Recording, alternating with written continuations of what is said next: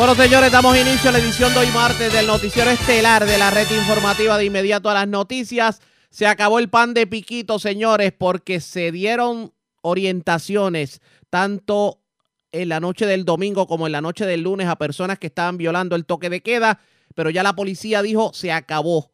De ahora en adelante, el que se ha sorprendido en la calle violando la orden del toque de queda Simplemente va multado y son 5 mil dólares de multa o seis meses de cárcel y sería citado al tribunal. Así lo confirmó la mañana de hoy el jefe de la policía, Henry Escalera, y yo lo tengo en línea telefónica para abundar sobre el tema. Saludos, buenas tardes, bienvenido a la red informativa. Buenas tardes, Ariaga, y buenas tardes a todos los Gracias por compartir con nosotros. Bueno, se acabaron las orientaciones, las personas ya tienen que quedarse en sus casas o pena de que reciban la multa y sean citados. ¿De eso estamos hablando? Eso es correcto. Persona que no cumpla con el, toque de queda y con la orden administrativa va a ser denunciado y posteriormente llevado a los tribunales para que respondan por no cumplir con la multa. Es un delito menos grave.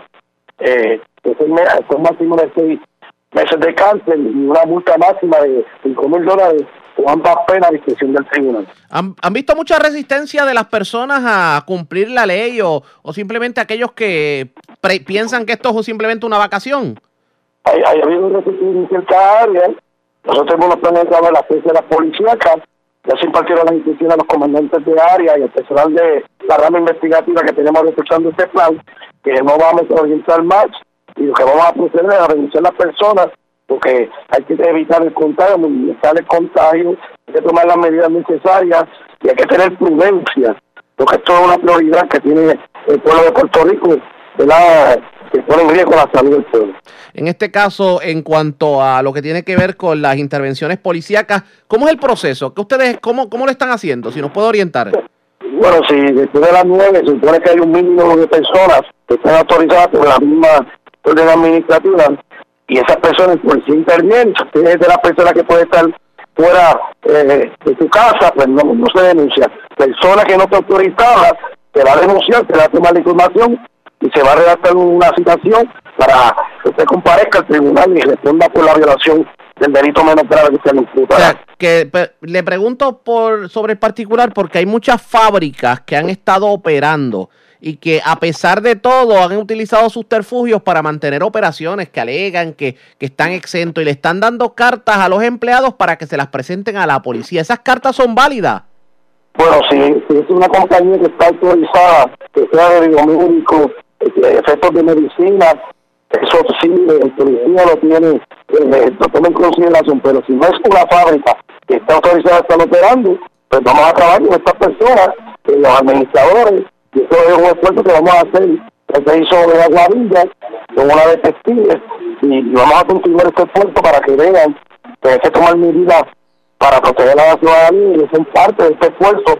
Todos somos parte de este esfuerzo, no solamente el gobierno ni el Ministerio de la Policía, aquí el Departamento de Seguridad Pública. Le hago una pregunta porque, por ejemplo, si una fábrica alega que está autorizada y le da una carta al empleado y el empleado es detenido, pues están induciendo a error al empleado, porque por ejemplo hay fábricas que son de cartón y dicen, bueno, yo estoy cobijado porque yo hago el cartón para las medicinas. Hay fábricas, por ejemplo, de uniformes eh, militares que dicen, bueno, yo estoy cobijado bajo la seguridad nacional, se supone que no me aplique.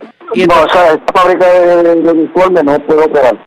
No puede poner en riesgo de 150 personas que pueden laborar en ese lugar se contagian estas personas, familiares no pueden operar. Lo que pasa es que si el patrono me dice estoy exento y me envía una carta, yo como ciudadano tengo la disyuntiva de decir a quién le creo.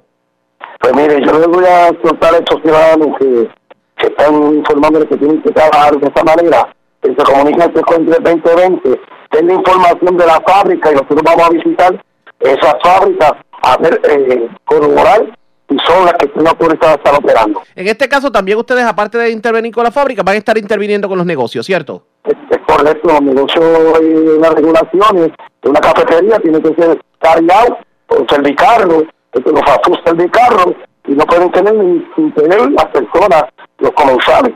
Hay, hay comercios que han optado, obviamente como no tienen la facilidad de una ventanilla, de mantener la puerta cerrada y lo que hacen es que una persona entran uno a uno al comercio, recoge su mercancía, se va y punto. ¿Eso es válido?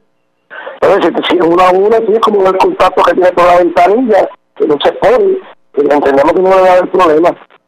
Pero como sale el grupo de personas, no deben estar. Lo ideal es que la persona que estaba en la, en la cafetería le dé a la persona, le toma la orden y le dé la, la lo que compró y continúe. O lo... que estén esperando el entregar su vehículo que, se le entreguen. Pues vamos a estar bien pendientes a lo que ocurra. De hecho, somos muchos los que tenemos que estar en la calle en la noche en nuestro trabajo. Procuraremos estar debidamente identificados para poder realizar nuestra claro, labor. Sí. Eh, está preparada la policía. Obviamente las playas. He visto que las playas están siendo cerradas al público y han tenido que optar por cerrar las carreteras que dan acceso. Lo que ocurrió, por ejemplo, en, Crash, en Crashbot en Aguadilla. Eso va a continuar hoy.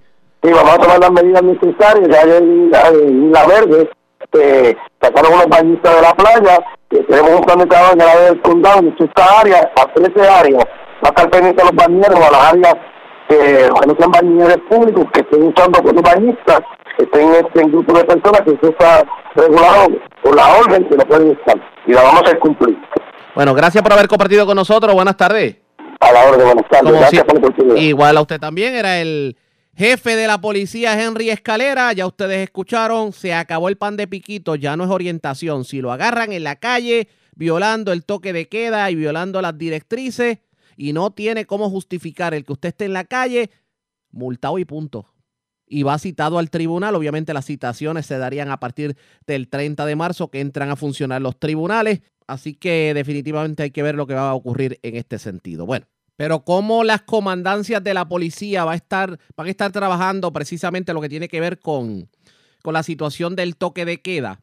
Vamos al este de Puerto Rico porque, señores, las playas del este de Puerto Rico se abarrotaron de personas. Hubo que desalojar personas de Sevencís, de la playa de Luquillo y de otros sectores allá en la zona noreste de Puerto Rico. Y ante la situación, el coronel Juan Rodríguez Ávila, quien es el jefe de la policía de la comandancia de Fajardo, tuvo la oportunidad de hablar con Charlie Robles sobre el tema y esto fue lo que dijo.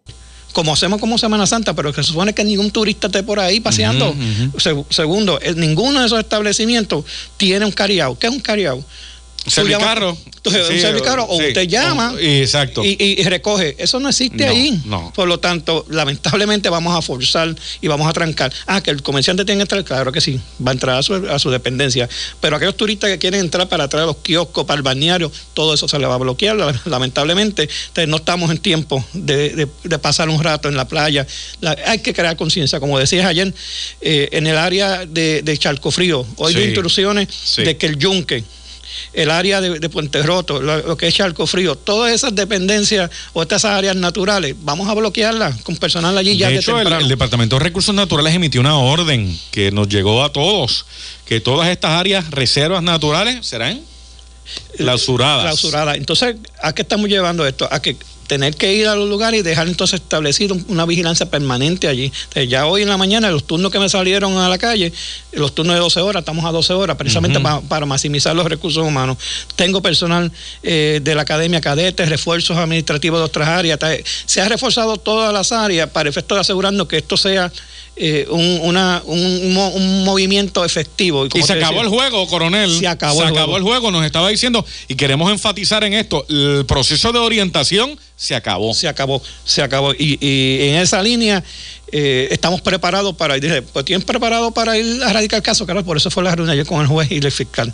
¿Por qué? Porque hay casos y hay casos. Por ejemplo, en la sala de investigación se va a mantener abierta hasta las 5 de la tarde. Quiere decir, todo caso se va a tramitar normalmente en la sala de investigaciones del Centro Judicial de Fajardo. Ahora, una vez entre el horario no regular, estamos trabajando con unos jueces que están eh, stand-by, unos fiscales, pero más allá de eso, si se hace falta una orden de protección necesaria, ¿verdad? Necesitamos una 408 que es, tiene que ver con la parte de la salud. Vamos a hacer que un sistema de videoconferencia con el juez, ya esto lo estamos montando y se supone que terminemos ese proceso de manera de que si amerita despertar un juez, despertar, ese juez está stand-by y mediante un videoconferencia lo vamos a estar haciendo de manera de garantizar también claro. esa seguridad a los ciudadanos y que haya ese, ese beneficio continuo. Eso fue lo que dijo el comandante de la policía del área de Fajardo, pero nosotros conversamos con la comandante de la policía en el área de Utuado, la teniente coronel Diana Crispín, y es interesante lo que nos dijo, sobre todo de lo que está ocurriendo en el centro de la isla. Pero antes de hablar con ella, hagamos lo siguiente. Presentamos las condiciones del tiempo para hoy. Continúa lloviendo para varios sectores de Puerto Rico. De hecho, la mañana estuvo bastante lluviosa para muchos sectores y esta lluvia va a continuar en el transcurso de la tarde. Temperaturas bastante frías las que se han estado reportando en la madrugada y se espera que estas temperaturas en los altos 70 grados y bajos 60 grados continúen en diferentes sectores de Puerto Rico. Las condiciones marítimas pues están un poquito complicadas, sobre todo para las aguas del Atlántico y el pasaje de la Mona. Hay una advertencia para operadores de pequeñas embarcaciones en efecto hasta hoy por la noche. Vientos del noreste prevalecerán de 15 a 20 nudos.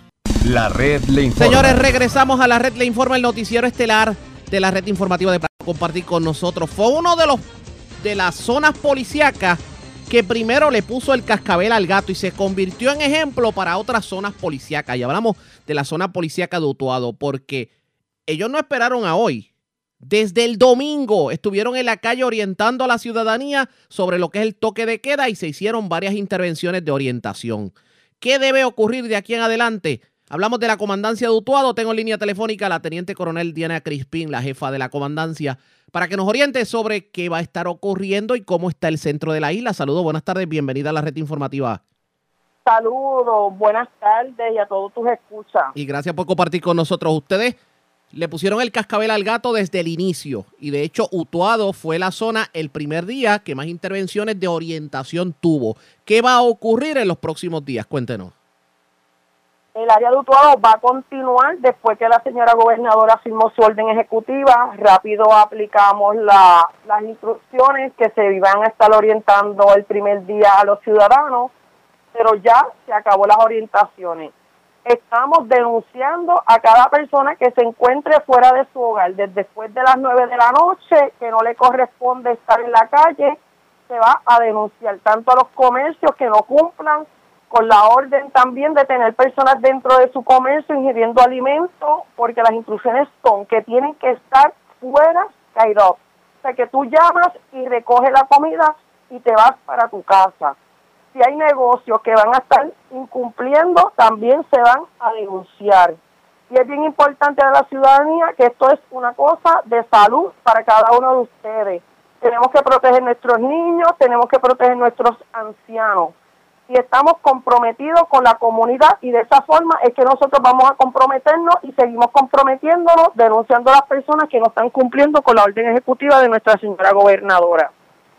Por ejemplo, ¿cómo se va a dar el proceso? Si digamos yo voy transitando en la carretera, aunque obviamente yo estoy exento por la cuestión de, periodismo, pero digamos yo voy en la carretera, obviamente el policía no sabe quién está transitando esa hora de la noche. ¿Cómo se va a dar ese proceso? El policía hace una intervención con los vehículos que estén en la vía de rodaje, se le va a solicitar su documento y se le va a informar a dónde usted se va a dirigir, se le va a preguntar. Si usted es periodista, pues tiene que tener una identificación. Si usted es enfermera, tiene que tener una identificación. Si usted trabaja en una tienda que por las noches va a abastecer esa góndola, usted tiene que tener una identificación. Si usted no puede probar al policía que usted está exento de estar en horas de la noche, a las nueve de la noche, fuera de la carretera, se le va a coger sus datos, se le va a citar para el tribunal posteriormente por ser un delito menos grave y usted se, pone a, se expone a una multa no mayor de 5 mil dólares o seis meses de cárcel o ambas penas a discreción del juez que va a ver esa vista en ese día. En este caso, eh, si por ejemplo, si hay una persona que esté transitando la vía de rodaje, simplemente se va a citar, no se va a multar en ese momento. No, eso es citado porque es el tribunal el que hay que llevar este caso al tribunal y el tribunal es el que le impone la multa a la persona que comete el delito. Digamos, si la persona estaba autorizada, eh, estaba exenta, pero en el momento de la intervención, por ejemplo, hay patronos que no le dan identificación a su a sus empleados, eh, pueden entonces en el tribunal, tendría que evidenciar en el tribunal que en efecto estaba autorizado, pero por alguna razón no tenía el documento a mano pues vamos a orientar a nuestros ciudadanos que lleven sus identificaciones por si acaso la policía lo detiene, porque todo patrono tiene que tener una identificación de sus empleados como que trabaja en esa, en esa compañía, en esa oficina, en esa agencia. Por tanto, les recomendamos que así como usted anda con su registro de, del vehículo y su licencia de conducir, en estos momentos también de andar con su identificación de su trabajo. Entiendo en ese, en ese caso. Y adicional a eso, eh, ¿qué las intervenciones con los negocios, ¿cómo se han dado hasta el momento? Eh, bueno, aquí en el área de Utuado, que comprende Jayuya, Utuado, Ajunta y Lares, estamos eh, orientando, pero ya las orientaciones finalizaron. Ya estamos multando a cada uno de los negocios que no cumplan con esto. Eh, se le está dando multa, se le va a multar y van a tener que ir al tribunal y explicarle al juez por qué no cumplieron con la orden ejecutiva de la gobernadora Wanda Por ejemplo, en el caso de, y aquí quería ir más directamente, hemos visto en el centro de la isla, obviamente hay negocios que tienen, crearon improvisadamente una ventanilla en la entrada para despachar tipo carry out. Hay otros que su infraestructura no se lo permite, pero lo que hacen es que mantienen el negocio cerrado y solamente entra uno a uno al comercio, recoge la mercancía y se va. ¿Eso está permitido? Eso está permitido, eso está permitido siempre y cuando no haya más de una o dos personas en el lugar, está permitido. Yo les recomiendo a la farmacia, a los diferentes lugares, a los bancos, que la gente se encuentra haciendo fila para poder entrar de uno o de dos en dos, que se mantengan en sus vehículos y cuando vean que ya no hay personas en la fila, pues se salen del vehículo dos personas, hacen la fila y entran al banco, pero no puede haber filas en los bancos, en las farmacias más de dos personas, porque no estamos haciendo, no estamos siendo efectivos, porque tenemos personas alrededor menos de seis pies. O sea que hay que crear conciencia y la gente entender lo serio que es esto. Y esto es cooperación de parte de la ciudadanía se podemos hacerlo. Si nos levantamos de María, nos levantamos de los terremotos, nos vamos a levantar de esto y crear conciencia en cada una de las personas que vivimos en Puerto Rico. Vamos a estar pendientes. Gracias por haber compartido con nosotros. Buenas tardes. Buenas tardes. Como siempre, la teniente coronel Diana Crispín es la jefa de la comandancia de la policía en Utuado. De esa forma se va a estar interviniendo. Ya ustedes escucharon la zona este, la zona central, la zona metropolitana. Usted simplemente, si no tiene nada importante que hacer en la calle, o no está exento, quédese en su residencia y evítese un mal rato con la policía de Puerto Rico porque definitivamente puede haber el mal rato. La red le informa. Bueno, señores, vamos a una pausa cuando regresemos. Tenemos que hablar de comunicaciones porque los estudiantes tendrán que tomar clase en su residencia, los universitarios también, pero las comunicaciones serán lo suficientemente confiables para que se pueda dar el proceso. ¿Y qué vamos a hacer con los estudiantes de escuelas públicas que por razones económicas o por razones de donde viven no tienen internet? Discutimos el tema luego de la pausa, regresamos en breve.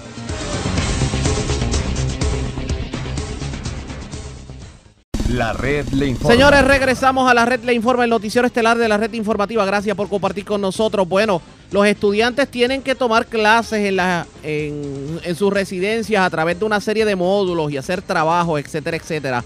Pero con un internet tan confiable como el que tenemos en Puerto Rico y sobre todo tomando en consideración que muchas residencias no tienen servicio de internet, pues la cosa preocupa. Y ante ello, el presidente de la Comisión de Telecomunicaciones del Senado, el senador Miguel Laurión, está solicitando a las empresas de telecomunicaciones pues que amplíen la capacidad de Internet. Por lo menos eso ya está ocurriendo. Y ya hicieron, eh, digamos, eh, tomaron como bueno el llamado del senador, porque hemos visto en, el día de hoy que compañías han hecho los anuncios, pero ¿qué va a pasar con aquellos estudiantes que no tienen Internet? Saludos, senador, buenas tardes, bienvenido a la red informativa. Saludos a y saludos a todos los amigos Radio Escucha. Gracias por compartir con nosotros. Bueno, por lo menos las compañías eh, de Internet, lo que están, aunque no están aumentando la capacidad, la velocidad, si están aumentando por lo menos el tope, el tope de, de, Internet que tienen los planes en cuanto a celulares se refiere. No así hemos escuchado de, la, de las compañías de Internet residenciales, ninguna de ellas se ha expresado sobre el particular, solamente las compañías celulares.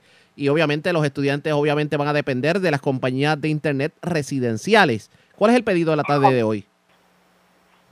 Pues mira, en, en efecto, Riega, nosotros hemos estado desde el domingo en comunicaciones con las compañías de telecomunicaciones, buscando posibles alternativas ante esta cuarentena, ¿verdad? Este toque de queda que ha decretado la, gobernadora de Puerto Rico, el cual eh, todo el mundo tiene que estar en sus casas y obviamente eh, el formato del sistema de educación ha cambiado por la situación y muchos de estos trabajos van a ser eh, de manera de módulos y todos sabemos ¿verdad? Que, que para poder hacer esos módulos necesitamos de servicio de internet. Eh, lo primero, ¿verdad? Que dejarnos llevar por, por el proyecto que declaraba telecomunicaciones como un servicio esencial, que este servidor nos da la cara a nosotros de poder eh, sentarnos con las compañías de telecomunicación a exigirle un servicio. Eh, en el caso de, de las telecomunicaciones, hemos visto que tanto el gobierno de los Estados Unidos como está comenzando a hacer las compañías de telecomunicaciones están ampliando eh, lo que es el servicio de Internet. Nosotros pues le, habíamos hecho una solicitud de tener un servicio que fuera ilimitado, eh, que pudiera aumentar la, banda ancha. Cuestión de que lo- la gran mayoría de los estudiantes, estamos hablando de sobre 250 mil estudiantes del sistema educativo eh, público, más suma de eh, el, privado, suma de que son sobre 25 mil maestros que van a estar dando, impartiendo sus, sus trabajos, pues necesitamos un servicio de, de Internet.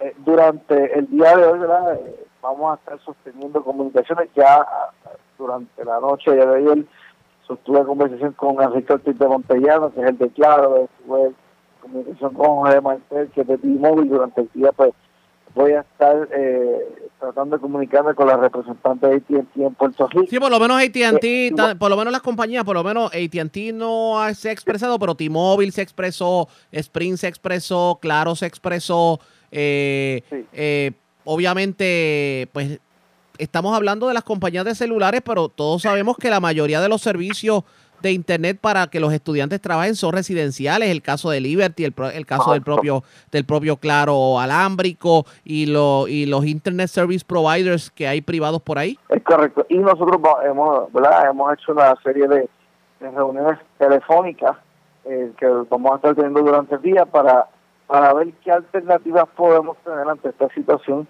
y que pues van a haber unas exigencias de parte de los maestros hacia los estudiantes y que necesitamos tener un servicio robusto donde se les brinden las alternativas y que hay unos ciertos eh, hotspots donde estos estudiantes pueden eh, eh, tener ese, ese servicio, pero lo que no queremos, ¿verdad? Es que los estudiantes estén fuera de las casas buscando el servicio, que estén expuestos a contagiarse, y ahí es donde nosotros vamos a estar. Eh, nosotros eh, hemos estado en comunicación, vamos a seguir estando, vamos a estar comunicando durante el día, realizando una serie de llamadas para viabilizar las alternativas correspondientes para no solamente los estudiantes, sino otro tipo de personas que van a estar haciendo trabajo remoto. Muchas empresas privadas están haciendo el trabajo remoto, al igual que mu- muchos empleados públicos que van a estar haciendo trabajo remoto y en efecto necesitan el servicio de internet. Además de, de- de esta solicitud también hicimos un llamado a que de, de una manera ¿verdad? se analice la posibilidad de,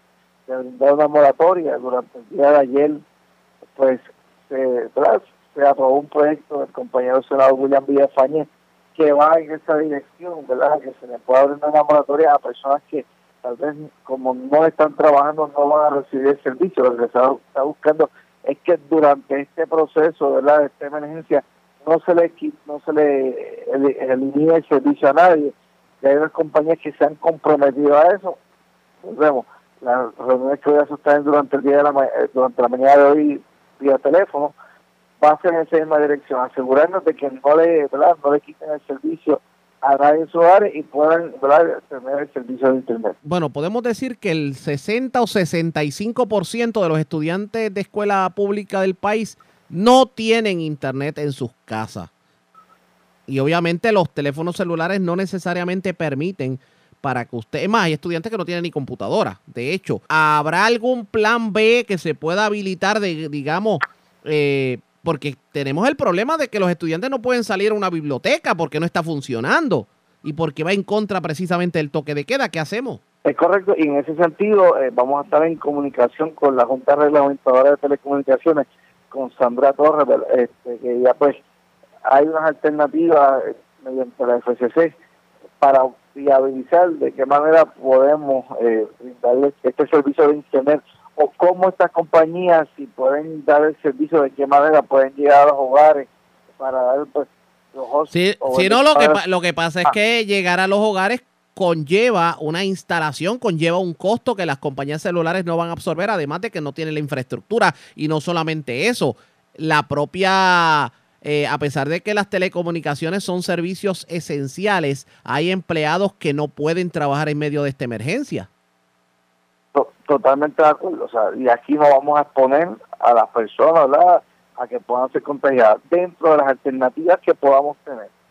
Vamos a buscar esas opciones que podamos tener, que los estudiantes puedan recibir eh, en su trabajo y puedan hacer eh, la- las asignaciones que se les Y la posibilidad de que el Departamento de Educación imprima en papel los módulos para los estudiantes que no tengan internet y que de alguna manera se pueda puedan llegar digamos a la región educativa y se le entreguen a estos estudiantes eh, para que entonces puedan tomar las clases. ¿Hay, hay la a esa, posibilidad? a, a- a es- a esa parte iba. Eh, de hecho, los colegios, en algunos colegios que eh, escuché, eh, mandaron ¿verdad? a que los padres fueran a recoger los libros de los estudiantes, donde también se les iban a entregar los trabajos a la mano.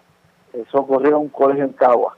Eh, en, esa situación vamos a estar comunicándonos con, con el Departamento de Educación y si ellos han organizado un plan B eh, para los casos de los estudiantes que no tengan el servicio, tenemos que ir, hay estudiantes que viven en lugares remotos, hay estudiantes que no tienen el servicio por razones económicas, hay muchas razones para, por las cuales no, no, No, y, so- y tomando en consideración que, por ejemplo, en los municipios de la montaña, la infraestructura alámbrica no se ha, arre- no se ha arreglado desde el paso de María. Definitivamente, totalmente de acuerdo. Y vamos a buscar ¿verdad? qué alternativa está brindando el Departamento de Educación. De tener alguna información, con mucho gusto te la puedo hacer llegar de, de si no hay servicio de Internet, qué plan B o qué alternativa tiene el Departamento de Educación para brindarle a los estudiantes los trabajos para que ellos puedan cumplir con los mismos. Vamos a ver qué ocurre en este sentido. Gracias por haber compartido con nosotros. Buenas tardes. Para servirte, un abrazo. Como siempre, era el senador Lauriano y de hecho, aquí no perdemos tiempo. Ya lo tenemos en línea telefónica. El secretario de Educación, Eligio Hernández. Saludos, secretario. Buenas tardes, bienvenido. Saludos cordiales, muy buen día. Gracias por compartir con nosotros. Vamos a orientar a la ciudadanía. ¿Qué está ocurriendo con el estudiantado en este periodo de, del toque de queda y la orden ejecutiva de la gobernadora? Bueno, este, antes de entrar en este tema, esta emergencia nos invita a todos a hacer un esfuerzo extraordinario en todos los aspectos de nuestra vida. Y eso incluye cómo operan las agencias y Departamento de Educación de Puerto Rico. Sabiendo desde ya que van a haber dos semanas donde el sistema educativo no va a estar operando, se han identificado varias opciones para que los estudiantes tengan continuidad de los servicios educativos. La primera de ellas es una aplicación que se llama EduPR.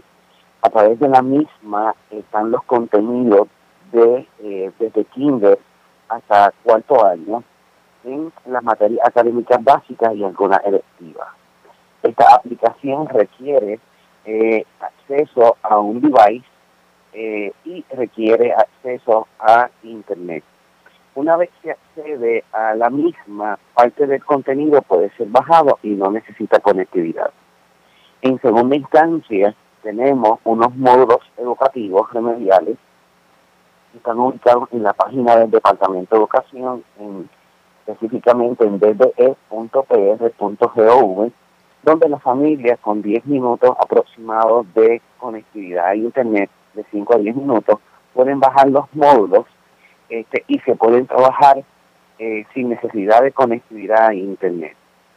Eh, de igual manera, continúan los cursos en línea eh, del Departamento de Educación, los cursos en línea de eh, las universidades que llegaron a un acuerdo con el Departamento de Educación y hemos dado apertura a que hay muchas escuelas que han utilizado varias herramientas tecnológicas como el modo Google Classroom, eh, inclusive Zoom para ofrecer clases, así que cada escuela conversa con su director escolar, los maestros y determinan cuáles son las alternativas que van a estar brindando para el pueblo de Puerto Rico. En cuanto a lo que se va a estar haciendo por internet está claro, pero por lo menos la principal preocupación de muchos padres es la siguiente y sobre todo en municipios del centro de la isla. Hay un sinnúmero de residencias que no tienen internet y otras que, que aunque quisieran tenerlo, todos sabemos que la infraestructura de telecomunicaciones en los municipios de la montaña se cayó desde María y nunca fue restablecida, o sea que la conectividad es limitada. También tiene la peculiaridad de que muchos de estos padres, pues, eh, las asignaciones de sus hijos que tenían que ver con Internet, pues dependían de unas bibliotecas electrónicas que hay en diferentes municipios o en diferentes barrios, las cuales no pueden visitar precisamente por el toque de queda. ¿Hay alguna alternativa para que esos estudiantes no pierdan el trabajo de estas dos semanas? Es que, eh, Arriaga, lo he mencionado en otros escenarios, es que es una situación extraordinaria. Nosotros no vamos a establecer en este momento un plan alterno donde las familias salgan a recoger módulos educativos impresos, porque estamos violentando las normas relacionadas a lo que es más importante, que es cuidar la salud y la seguridad de nuestro pueblo. Nosotros hemos puesto al servicio de las eh, familias puertorriqueñas unas herramientas. Aquellas familias que puedan completarlo, perfecto. Aquellas que no puedan completar, completarlo por X o Y razón, nosotros buscaremos alternativas más adelante.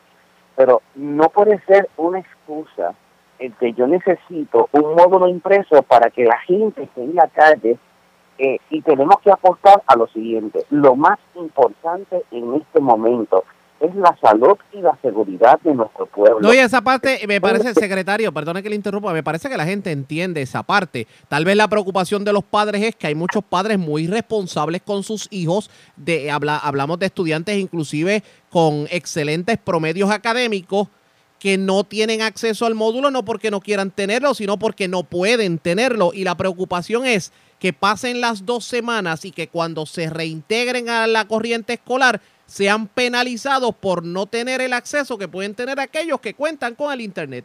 Y clarificamos, ningún estudiante va a ser penalizado por no haber podido acceder al módulo.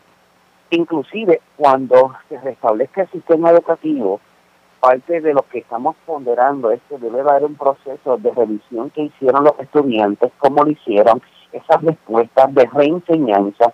Posiblemente ese sea el momento en que el niño o la niña o el joven pueda eh, recibir el mismo, eh, completarlo posiblemente después del horario regular los fines de semana, pero no debe haber preocupación por una familia que no pueda acceder al módulo eh, y pueda sentirse obligado por el Departamento de Educación a poner en riesgo su salud por el módulo. Que pueden estar tranquilos en ese sentido todo el mundo debe estar tranquilo, debe estar la primera consigna que debe existir en este momento, todo el mundo debe estar en la casa. Secretario, ¿qué es lo más retante en una situación como esta? Usted como secretario, cuéntenos. La multiplicidad de las variables que inciden en estos procesos. Eh, yo he estado conversando, o estuve conversando hace aproximadamente como un mes atrás de la necesidad de yo mover un dinero de una oficina a otra y parte de esa información fue interpretado negativamente. Por ejemplo, yo hablaba de que era necesario mover un dinero que está ahora mismo en contratos en la Oficina de Remedio Provisional y moverle a la Secretaría eh, Asociada de Educación Especial para minimizar la cantidad de contratos que hay de los asistentes de servicios de título de eh, OT1 y que sean empleados de la agencia y no fue bien visto eh, a través de los medios y demás. Em, sin, embargo, el tiempo le dio la razón a usted estamos teniendo a cientos de mujeres puertorriqueñas que yo no tengo ningún mecanismo, son jefas de familia que no pueden recibir un salario porque el mecanismo utilizado no lo permite. Hay una intención genuina de este servidor, hay una directriz de la señora gobernadora de que las políticas públicas tienen que ser sensibles a las mujeres puertorriqueñas y a las mujeres que habitan en Puerto Rico y que tenemos que movernos en esa dirección eh, para asegurarle, por ejemplo, algo tan sencillo como la aportación para un plan médico, porque algo bien interesante, si son contratos no tienen acceso directo a la aportación patronal del plan médico. Así que tenemos cientos de personas que brindan un trabajo esencial para el Departamento de Educación, que lo hacen con un compromiso impresionante, que no tienen estos beneficios y que en este momento están siendo lastimadas doblemente por la emergencia. Así que eh, eventualmente he estado conversando sobre la relevancia de completar estas transacciones y que lamentablemente en unas circunstancias tan lamentables como esta, eh, el tiempo nos ha dado razón. Oiga, secretario, qué retante ha sido dirigir la agencia con tanto evento que ha afectado el, el curso, porque iniciamos el semestre escolar con los temblores y el reto que era dar clase. Y ahora tenemos esto del coronavirus. En, en verdad que esto no ha sido fácil. Ha sido muy complejo, ha sido eh, poco comprendido a través de la ciudadanía. Yo conversaba, por ejemplo, utilizando un municipio, un municipio de del sur para el establecimiento total de sistemas. Teníamos que eh, levantar 246 carpas con 246 pisos eh, eh, y pisos elevados por si acaso hay, eh, hay lluvia, no se inunden los salones. Es eh, comprar más de 5.000 sillas, cientos de mesas para los estudiantes, el alquiler de baños portátiles, lavamanos portátiles para garantizar que haya agua, eh, haya jabón desinfectante para que los estudiantes puedan lavarse las manos, adquirir nuevos materiales educativos, así que un ejercicio para un municipio eh, sumamente complicado en esta dirección supera y es una inversión millonaria para el Departamento de Educación y sumamente complejo. Bueno, secretario, agradezco el que haya compartido con nosotros. Ah, obviamente, cualquier eh, duda que tenga la ciudadanía, ¿qué deben hacer? ¿Cuál es su consejo?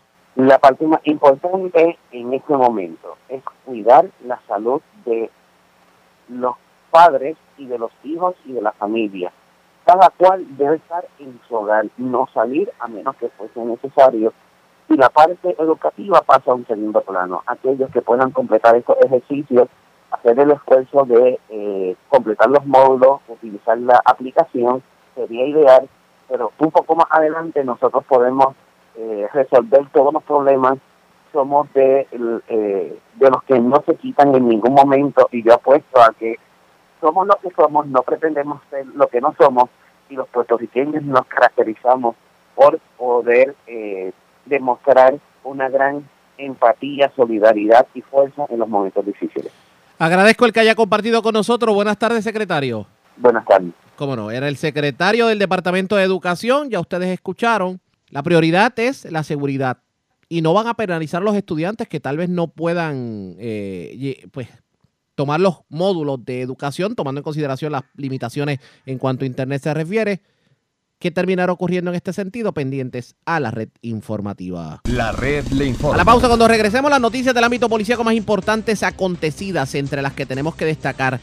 Eh, están buscando, la policía está buscando a una mujer que le, le- dio heridas con un cuchillo a su esposo. Esto en medio de un incidente de violencia de género ocurrido en Bayamón. También se ocupó gran cantidad de drogas en una intervención en un residencial de Humacao y una planta de marihuana en una residencia de Río Grande. También, pues, eh, han habido varios incidentes en diferentes lugares de Puerto Rico y de eso vamos a estar hablando luego de la pausa en esta edición de hoy martes del Noticiero Estelar de la Red Informativa. Regreso en breve.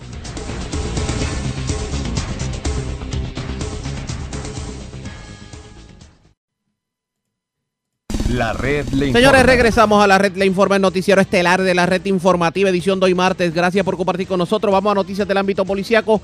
Comenzamos en la zona metropolitana porque, señores, una dama fue acusada por alegadamente haber agredido con un cuchillo a su pareja.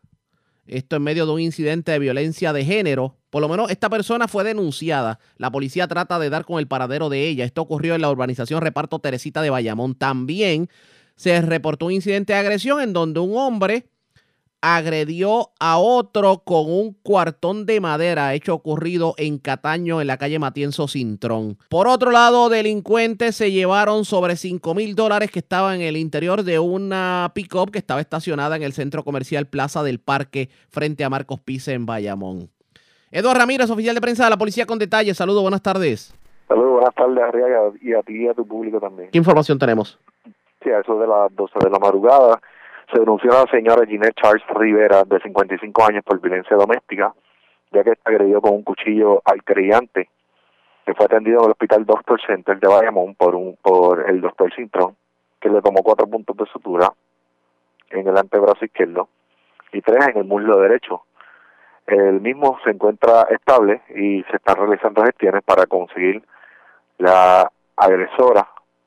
Eh, al momento ha sido infructuosa, por lo que se continúa la búsqueda. Por otra parte, a las 9 y 43 de la noche de ayer, en Matienzo Cintrón se verificó la querella de agresión, una querella de agresión. Al llegar al lugar no eh, se entrevistaron con el querellante y él mismo indicó que su hermano, de nombre José Pérez, de 43 años de edad, con fecha de nacimiento mayo del 76, lo agredió con una alfajía de madera por el costado izquierdo. En el lugar se personaron paramédicos Márquez y Méndez en la unidad 2101 encontrando al creyente estable. Se le orientó al creyente sobre el proceso a seguir. Indicó no tener ningún tipo de interés por ser su hermano. Además de esto, como indicaste también, una eh, apropiación ilegal se reportó en el en el centro comercial Plaza del Parque, donde Luis Negrón alegó que mientras se encontraba en el lugar, alguien se apropió ilegalmente de 5.635 dólares en efectivo, los cuales se encontraban en el interior de su vehículo marca Ford F-150, cuatro puertas, tablilla 843-852. Hago, se hace constar que la cerradura del pasajero estaba con desperfecto, ya que había sido forzada anteriormente. Gracias por la información. Buenas tardes. Buenas tardes. Gracias, era Eduardo Ramírez, oficial de prensa de la policía en el cuartel general de la zona metropolitana, la zona este de Puerto Rico, porque las autoridades Arrestaron a un hombre de 36 años al que se le ocupó 73 bolsas de heroína, 43 de cocaína y 171 dólares en efectivo en medio de una intervención en el residencial Jardines de Oriente en Humacao. Francisco Colón, oficial de prensa de la policía en el este, con detalles sobre el particular. Saludos, buenas tardes. Buenas tardes, Ariel, y buenas tardes a todos los amigos que nos escuchan. ¿Qué información tenemos? tenemos que en seguimiento con las iniciativas anticrimen del área policíaca de Humacao, la cual es dirigida por el teniente coronel Juan Cáceres Méndez, comandante de área de Humacao y coordinada por el capitán Luis Elías Muñoz, informan que durante la tarde de ayer lunes 16 de marzo, personal escrito a la iniciativa anticrimen, supervisado por el sargento Brian Díaz, realizaron varias intervenciones en el pueblo de Humacao. Como resultado de la misma, un hombre fue detenido por violación a la ley de sustancias controladas y se ocupó mediante hallazgo sustancias controladas y dinero en efectivo. En el residencial Jardines de Oriente en Humacao, al detenido identificado como Rubén Ramos Cruz, de 36 años y residente de Humacao, se le ocupó 63 bolsas de heroína, 43 bolsas de cocaína y 171 dólares en efectivo. Ramón Cruz posee expediente criminal por violación a la ley de sustancias controladas y ley de armas. El mismo cumple una probatoria federal. El agente Juan Díaz, adscrito a la División de Inteligencia del área de Humacao, consultó el caso con el fiscal de turno, quien instruyó dejar al detenido en la celda para las erradicaciones de cargos correspondientes en la mañana de hoy. Por otra parte, continuando con la iniciativa anticrimen de Humacao, el agente José Pagán, también adscrito a la División de Inteligencia de nuestra área policiaca, ocupó mediante hallazgo en el residencial Padre Rivera de Humacao 35 bolsas de marihuana y 42, 45 dólares en efectivo. Gracias por la información. Buenas tardes. Buenas tardes. Gracias, era Francisco Colón, oficial de prensa de la policía en Humacao, de la zona noreste, de la zona este, vamos a la noreste, porque señores, eh, hay agricultura permitida en este tiempo, pero no precisamente este tipo de agricultura. Encontraron senda planta de marihuana en una residencia de Estancias del Sol en Río Grande.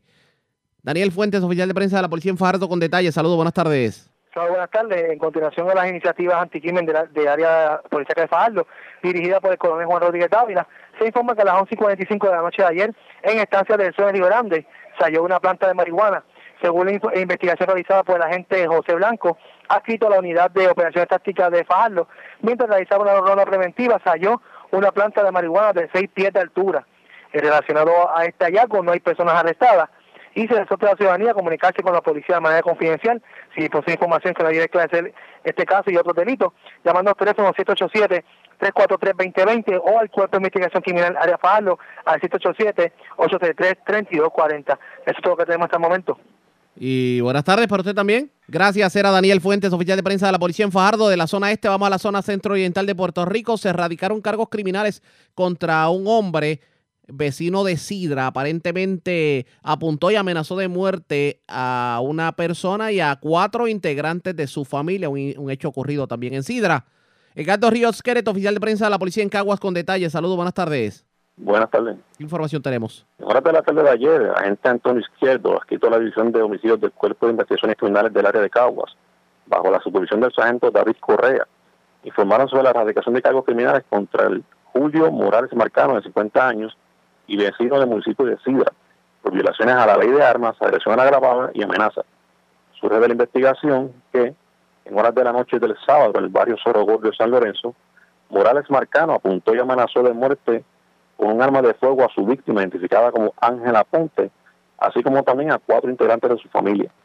Este caso fue consultado con el fiscal Darío Bicepo, quien ordenó la erradicación de cargos por violaciones a los artículos 6.14, disparar a apuntar armas de fuego de la ley de armas, y los artículos 95, agresión, y 177, amenaza del Código Penal de Puerto Rico. Posteriormente, la prueba fue presentada ante la juez Villan Mártir Hernández del Tribunal de Caguas, quien luego de escuchar la prueba determinó causa probable, imponiendo una fianza de 30 mil dólares, la cual no pudo prestar, siendo fichado e ingresado a la institución correccional de Bayamón hasta la vista preliminar señalada por una fecha posterior. Que pasen buenas tardes.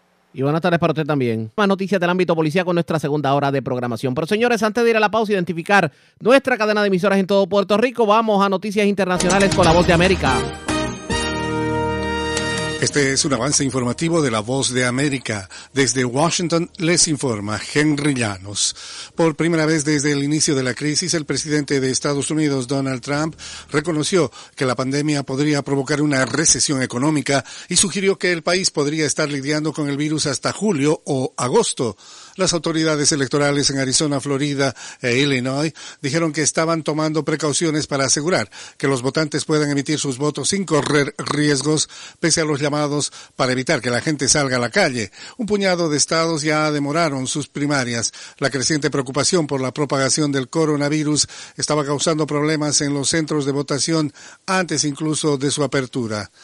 Mientras tanto, el gobierno de Estados Unidos va intensificando las medidas de aislamiento para combatir la propagación de la pandemia del COVID-19. Nos informa Yoconda Tapia. Autoridades estadounidenses extremaron el lunes las medidas ordenando cancelar reuniones de más de 10 personas. El presidente Donald Trump advirtió que aún no se considera una medida de aislamiento total. En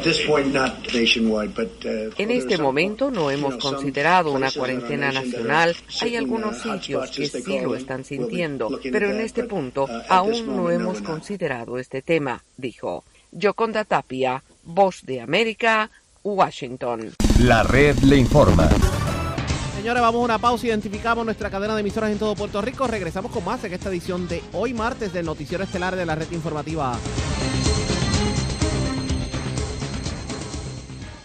La red le informa. Iniciamos nuestra segunda hora de programación. El resumen de noticias más completo de la radio en Puerto Rico es la red le informa. Somos el Noticiero Estelar de la red informativa. Les acompaña José Raúl Arriaga. Vamos a continuar pasando revistas sobre lo más importante acontecido. Lo hacemos a través de las emisoras que forman parte de la red, que son Cumbre, Éxitos 1530, el 1480, X61, Radio Grito, Red 93 y Top 98, www.redinformativapr.com.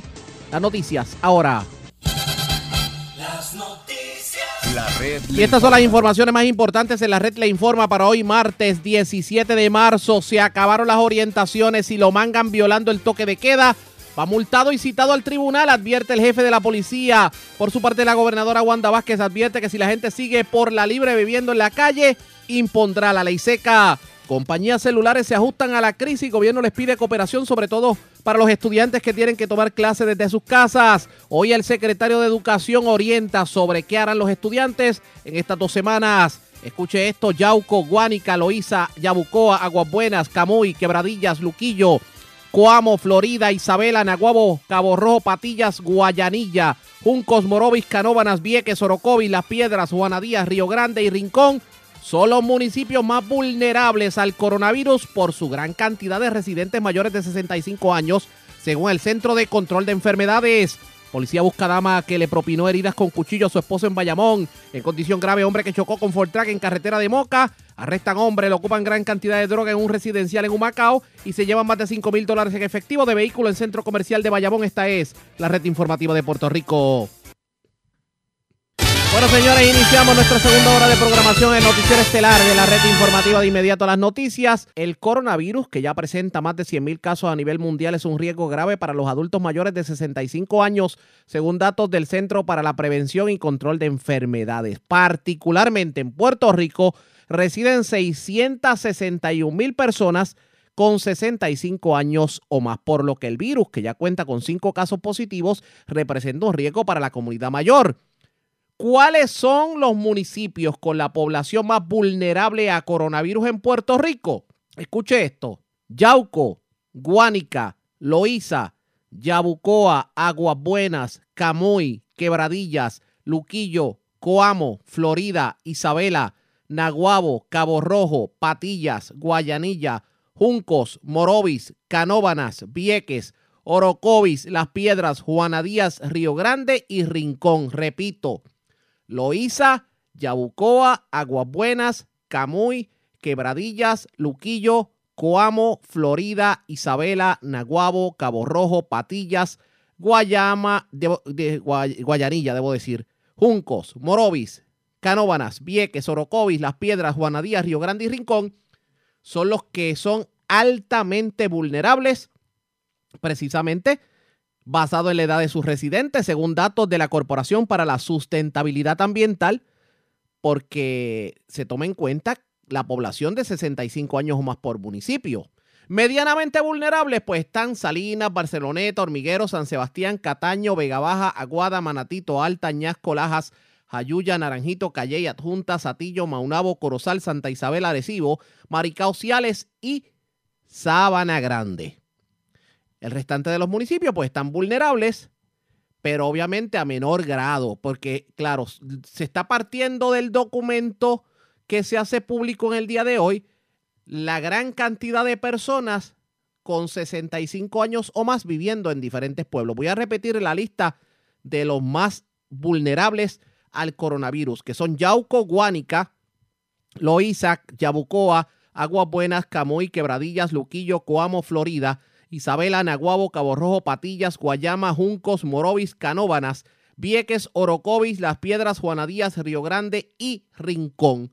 Eso es lo que dice la Corporación para la Sustentabilidad Ambiental. Así que obviamente todos a protegernos de la posibilidad de la llegada del coronavirus. Pero vamos a hablar de temas médicos porque las personas se quieren orientar sobre lo que tiene que ver con el coronavirus. El doctor Joaquín Dávila Quiñones, entrevistado por nuestro compañero José Omar de X61, la red informativa en el sureste, pues obviamente trató de desmenuzar un poco lo que tiene que ver con el coronavirus y esto fue lo que dijo en entrevista en la mañana de hoy. Aquí hay varias cosas que son trascendentales a nivel mundial. Yo tengo 42 años, nací en el 77, o sea, tengo nunca, nunca en mi vida había escuchado que se había declarado una pandemia. Y hablando de lo que es pandemia, es que es una infección que se ha contagiado y ha tocado todos los continentes y una gran cantidad de países. Esto no había ocurrido en muchos años. Este, y esto le añade mucha seriedad al asunto, lo que hace que muchos países hayan tomado medidas extremas para tratar de controlar esto. Este, te tengo que decir la definición de qué es la pandemia, porque muchas veces nos hablan de pandemia, brote, este, epidemia. Un brote es un área pequeña, ¿verdad?, de, la enfermedad. Eh, en una epidemia es que ya cubre gran parte de un país, pero pandemia es que está, regado, ¿verdad?, a nivel mundial, que es lo que ha pasado con este virus, el virus, el COVID-19, que inicialmente se conocía como el coronavirus. Eh, ¿Qué ha pasado y qué ha ocurrido? Empezó en China, empezaron a ver los primeros casos para el año pasado, noviembre, diciembre, que le salió de control. La Organización Mundial de la Salud, que es la que empieza a monitorear esto, eh, empieza a hacer un control de estos casos y empieza a hacer el rastro epidemiológico de este virus. Eh, estábamos repasando ahorita fuera del aire que a a finales del de enero de este año, eh, o a mediados 21, 20, la Organización Mundial de la Salud en su reporte tenía 298 a 300 tantos de casos reportados y solamente estaban localizados a la provincia donde se originó. Que era Wuhan. Ahora mismo era Wuhan, exacto. Y ellos ahí adquieren, ven una conducta inusual y le hacen la epidemiología y saben que es un virus que viene de un animal que se transfirió al ser humano. Eh, de ahí a hoy, que está en todo el mundo, el último Situation Report, ¿verdad? Este, de la Organización Mundial de la Salud, reportó unos 170 y pico mil de casos a nivel, y está a nivel mundial, o sea que, que es bien significativo. De enero 21, que fue el primer report de ellos, cuando levantan bandera, ahora a marzo 15. Eh, eso es dejándose llevar por lo que pasó de ayer, antier, del 13 al 14, porque yo antes de reportarlo, reportan todo lo confirmado. Ya Puerto Rico entra dentro de este grupo. Este es un virus nuevo en el cual no tenemos medicamentos y no hay vacuna. La pregunta A es, diferencia de lleg- llegando, llegando a este punto, doctor, eh, la acción que está tomando Puerto Rico la debió haber tomado antes. La acción que está tomando ahora es una acción que usted cree, eh, a su parecer, como salubrista y como médico internista, eh, cree que es una acción todavía liviano, que la gente la puede tomar liviano o deben de darle la importancia que se está tratando de que mediáticamente se le dé para que la gente entienda que debe de estar 24 horas en la casa para evitar lo que pasó en Italia y Francia. Sí, yo creo que, que las medidas que están tomando, están tomando, creo que se están yendo un poco sutil en la limitación. Claro está, yo entiendo que Puerto Rico nunca habíamos estado en un ¿verdad? Un toque de queda, excepto cuando vino el huracán María, que esa fue la primera vez que estábamos un toque queda para mí que yo conozca. Este, pero poco a poco, como se ha desarrollado esto durante el día, ves que, que poco a poco te están diciendo sí, lo tenemos de una hora a tal hora, pero te estamos dando un periodo de unas horas durante el día para que hagas tus cosas básicas, pero la recomendación es que te quedes en tu casa. O sea que no te están diciendo enciérrate este, por unas horas específicas, pero te están diciendo, no, te están recomendando que no salgas. Este, yo entiendo que las medidas las tenían que tomar y las tenían que tomar ya, porque una vez este, no habían casos confirmados, pero allá habían unos casos sospechosos en los cuales pues la turista que entró por eh, hubo otro caso de un señor que fue a festival esto es tan impreciso que todo el mundo estaba pendiente a la turista cuando ya el ya el virus estaba en una en un área verdad este poblacional donde había mucho contacto anterior a esto verdad o que son muchas cosas imprecisas y que también va a depender de la de cuán honrado sea la persona y diga mira yo me siento enfermo yo, yo tengo estas cosas y me quiero separar de la población nadie quiere separarse pero pues lo responsable es esto. Ahora bien con las medidas tomadas hoy hay que enfatizar lo siguiente no podemos estar reunidos muchas personas en un solo sitio a menos que no sea extremadamente necesario debemos quedarnos en nuestras casas. Esa es la única forma de prevención de que ocurra un brote en Puerto Rico. Yo entiendo que, que Puerto Rico no será definición bien según la población, pero no creo que haya un brote aún. Pero ya hay unos cinco casos, creo que ya están registrados. Cinco O sea confirmados. que con la capacidad de contagio que tiene este virus, pues vamos a esperar que esto crezca. El virus, por cada una persona, podría infectar 2.2 personas. O sea que, y esas 2.2 personas me pueden infectar 2.2 personas más y más y más. Y se y es un estornudo, una tos que hagamos, que, es un catarro, es un catarro, los síntomas son catarrales. Así que este, lo importante de esto es que nos debemos quedar en la casa, lo que se dijo hoy en las noticias y, la- y las órdenes guberna- gubernamentales deben seguirse.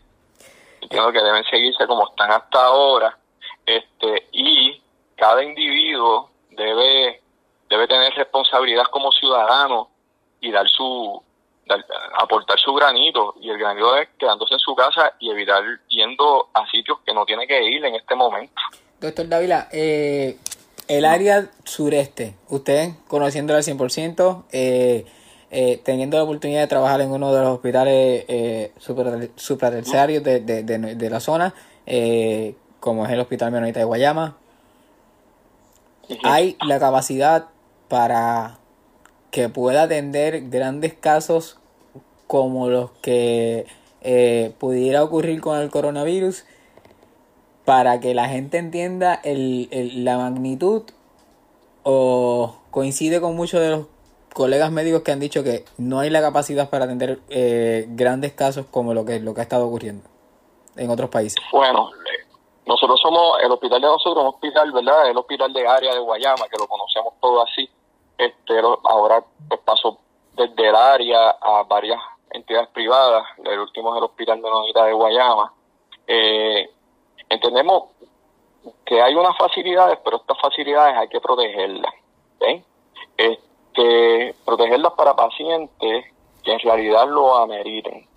Eh, este sí hay las cosas básicas para atender para atender a los pacientes este pero debemos ser bien bien defensores de pues lo y escoger bien cómo usar nuestros recursos para poder verdad tener la capacidad de poder suplir a la población de esto los hospitales se está orientando con el departamento de salud este actualmente en la mañana esta mañana va, mañana en la mañana habrá unas reuniones dentro del mismo hospital, institución hospitalaria, este, para, para darnos a conocer qué, qué otros, otras medidas se van a tomar.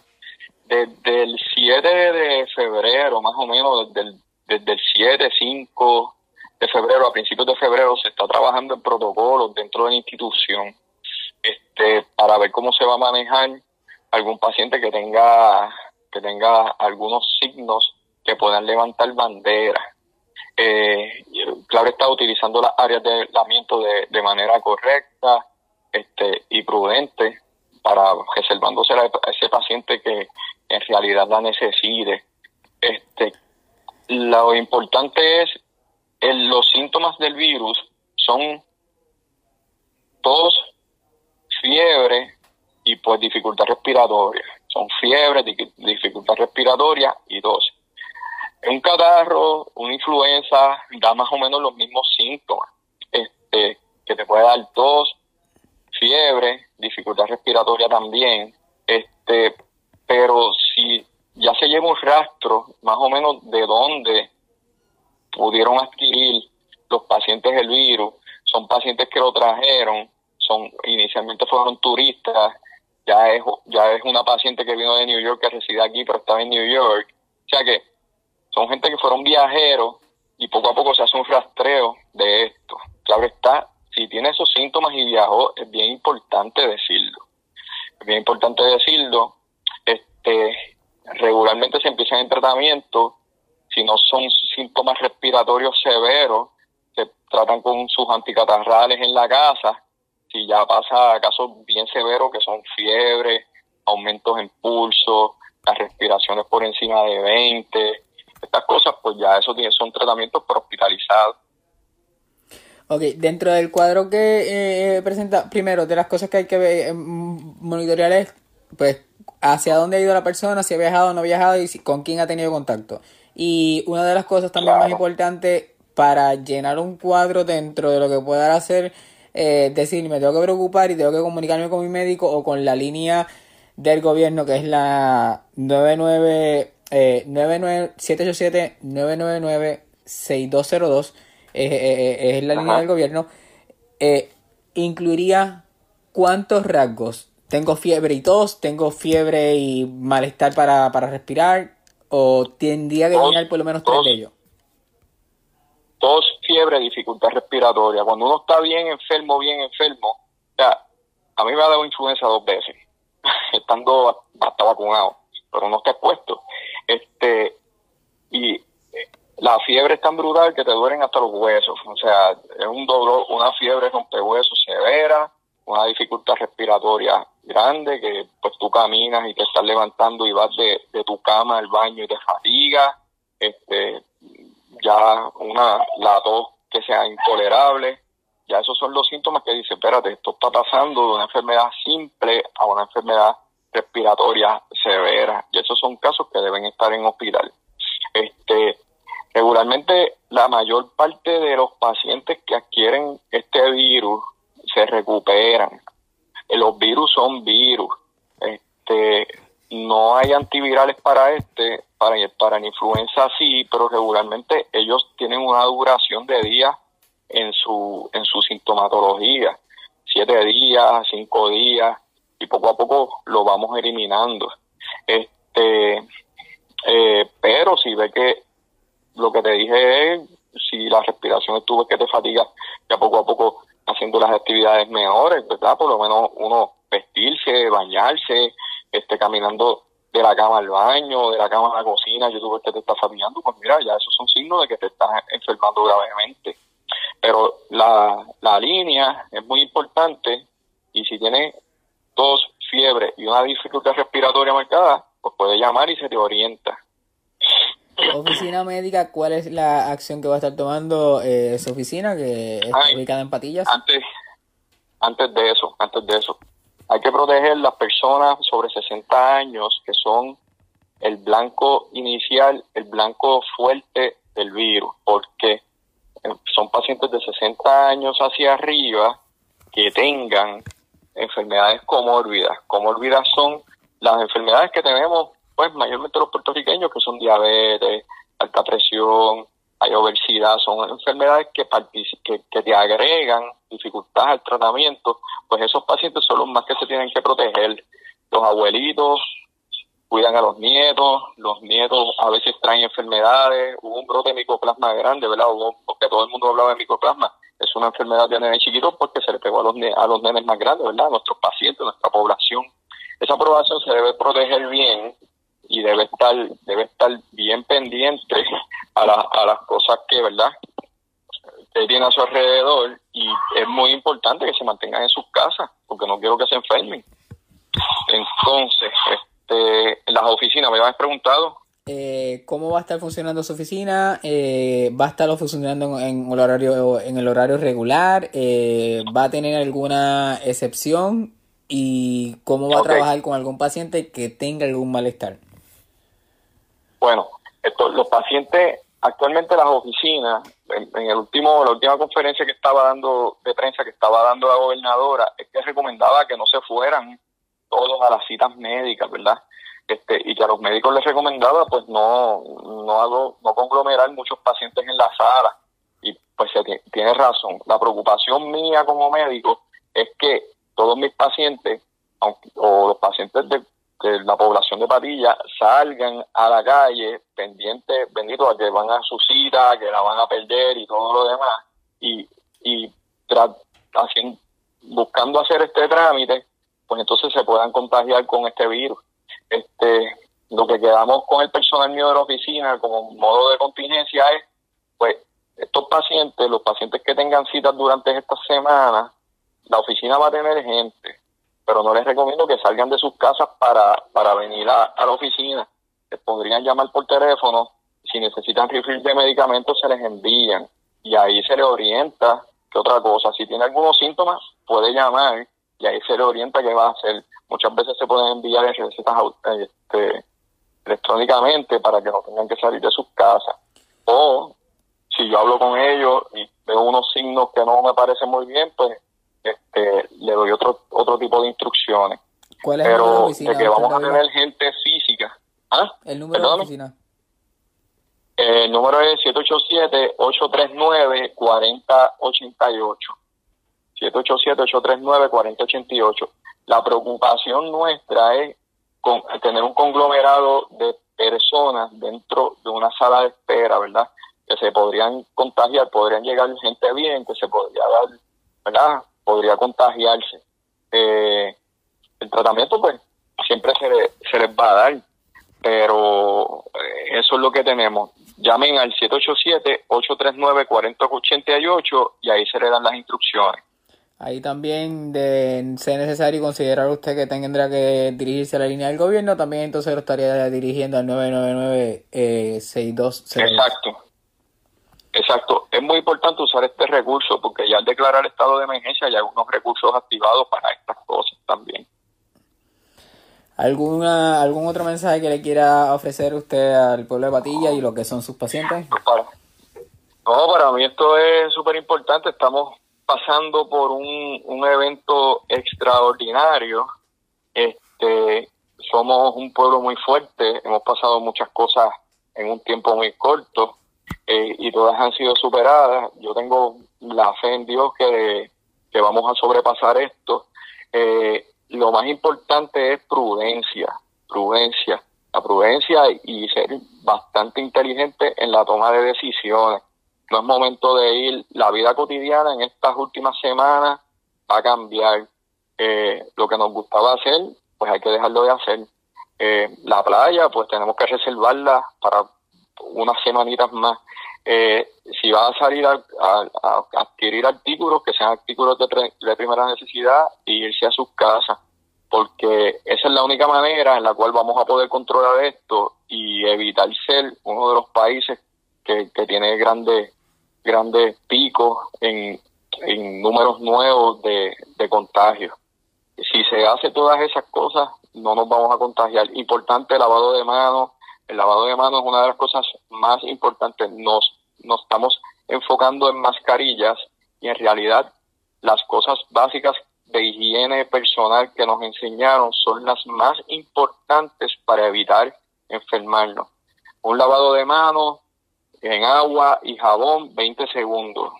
20 segundos agua y jabón, la parte delantera de la mano, la parte posterior, la parte dorsal de la mano, son las cosas y entre los dedos y las uñas es, es lo más importante y es lo que nos va a ayudar a prevenir el contagio de las enfermedades. No tocarse la cara también es otra. Que nosotros inconscientemente somos una sociedad súper expresiva este, y nos tocamos la cara y el contacto de persona a persona este, pueden ser tres pies y si es alguien enfermo ya son seis pies. Que yo diría, pues vamos a mantenerlo a seis pies de distancia a todo el mundo. Y es bien difícil quitar la este, manía de, de, darle un abrazo, de, de, uno tocarse los ojos, la nariz, la cara, este, son manías. No, no, nosotros somos, la cuestión es que nosotros somos sociedades bien parecidas, venimos, ¿verdad? Somos latinoamericanos y, por ejemplo Italia, Italia es una sociedad muy parecida a nosotros, nos gusta salir, comer, este, eh, pues la gente se para en las barras, hablan, este, se da mucho cariño, este, pues porque, porque somos así. Este, pues en estos días vamos a tener que modificar estas cosas y es otra vez otro nuevo Puerto Rico. hemos, hemos hecho varios nuevos Puerto Rico como tres veces en menos de un año. Bueno, era el doctor Joaquín Dávila Quiñones en entrevista con José Omar de X61 de la red informativa en el sureste. Esperamos que por lo menos la información le haya servido de utilidad a la hora de hablar del coronavirus, pero obviamente vamos a seguir orientando a la ciudadanía sobre qué hacer y qué no hacer en medio de la crisis. Mientras, hagamos lo siguiente. La red le informa. A la pausa y cuando regresemos, los alcaldes obviamente tienen su forma de proteger a la ciudadanía, por lo menos cambian los asuntos en los municipios. Hablamos con el alcalde de Barranquitas y con otros alcaldes luego de la pausa. Regresamos en breve.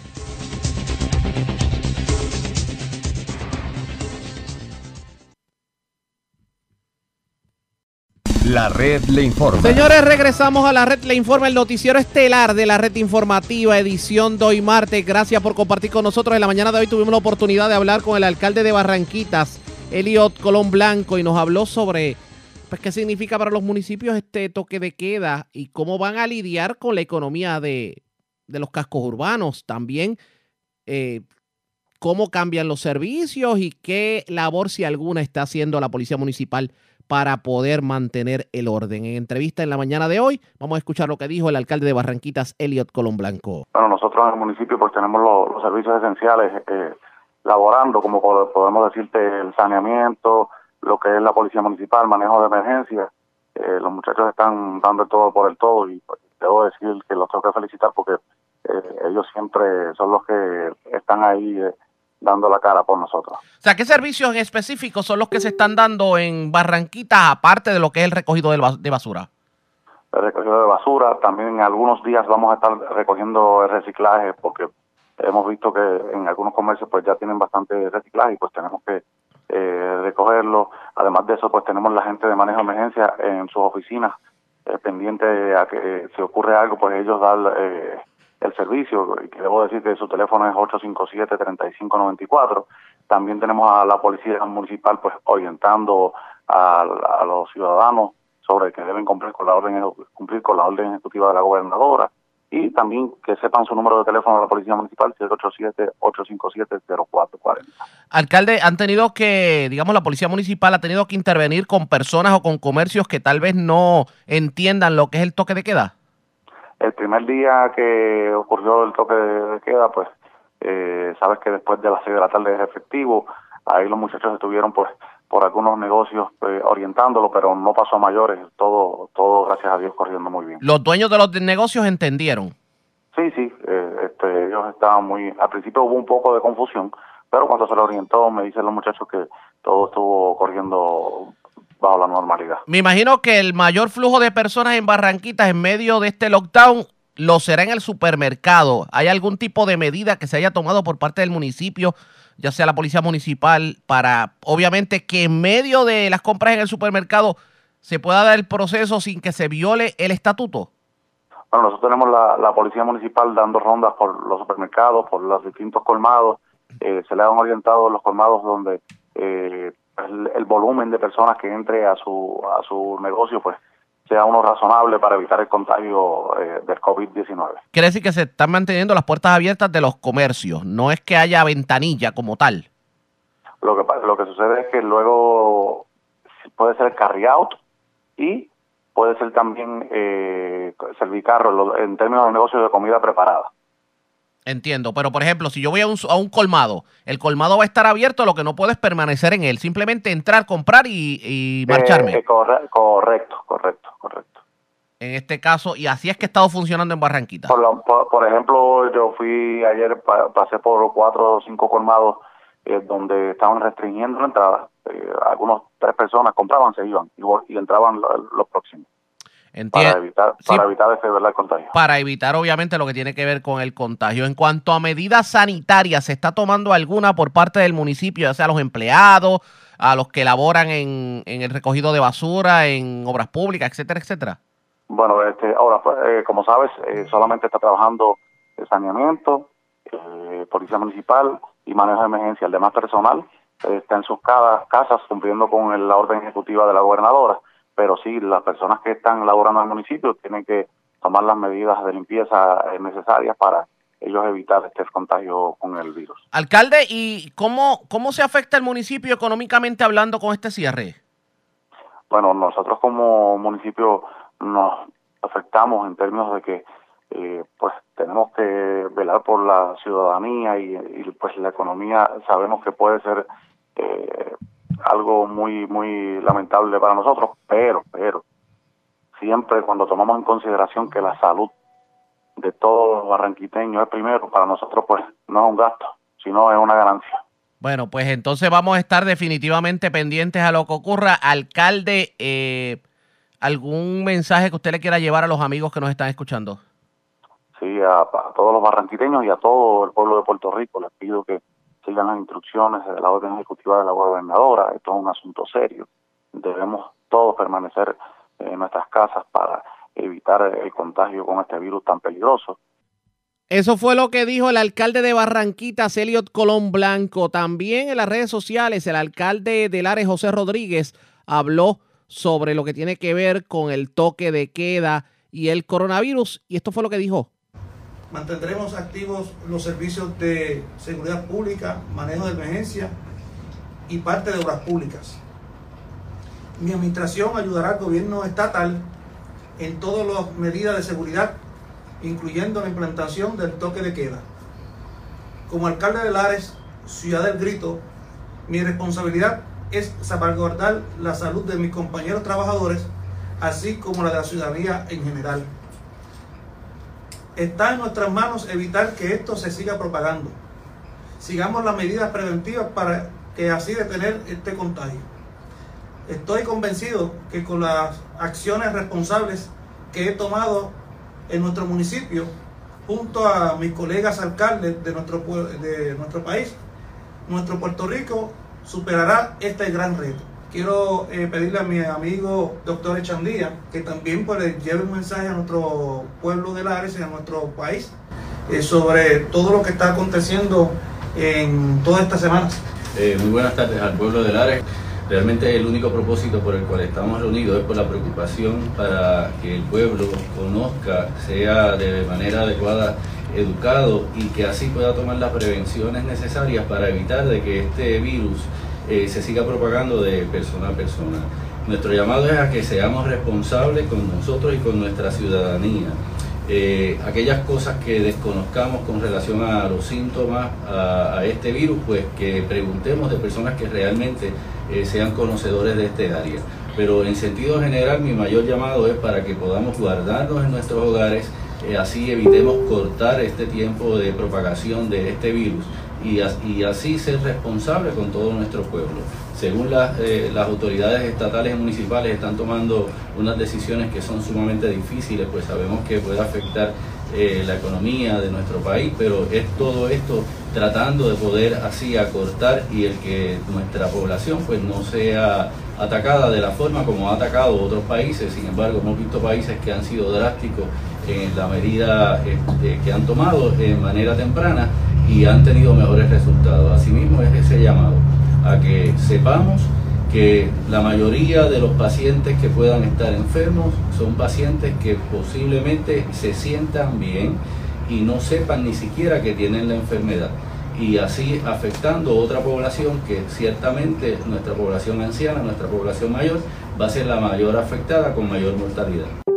Ese fue el alcalde de Lares, José Rodríguez Ruiz en unión al doctor Echandía y varios eh, funcionarios del municipio de Lares. También Lares hace sus preparativos para mantener en estos dos días el toque de queda y obviamente exhortan a la ciudadanía a mantenerse en sus residencias. Y eso fue lo que dijo obviamente el alcalde de Lares, pero de la zona central vamos al norte-noreste porque la alcaldesa de Canovanas, Lorna Soto, también habló sobre el coronavirus en entrevista con Charlie Robles, esto fue lo que dijo Lorna Soto. Como parte de los trabajos de emergencia y la situación que está ocurriendo en todo el mundo, el municipio pues eh, se ha puesto verdad eh, en, la, en alerta de todo esto. Nosotros inclusive eh, unimos verdad el, la orden ejecutiva de la gobernadora con una más sofisticada más agresiva la nuestra, porque nosotros inclusive este también nos dimos la tarea y tengo que decir que el doctor Mellado en esta gestión me ayudó bastante, eh, otras personas que colaboraron con nosotros para poder conseguir entonces que el municipio pudiera tener estas pruebas para poder entonces identificar posibles casos que estén en nuestro municipio y trabajar con ellos de forma acelerada.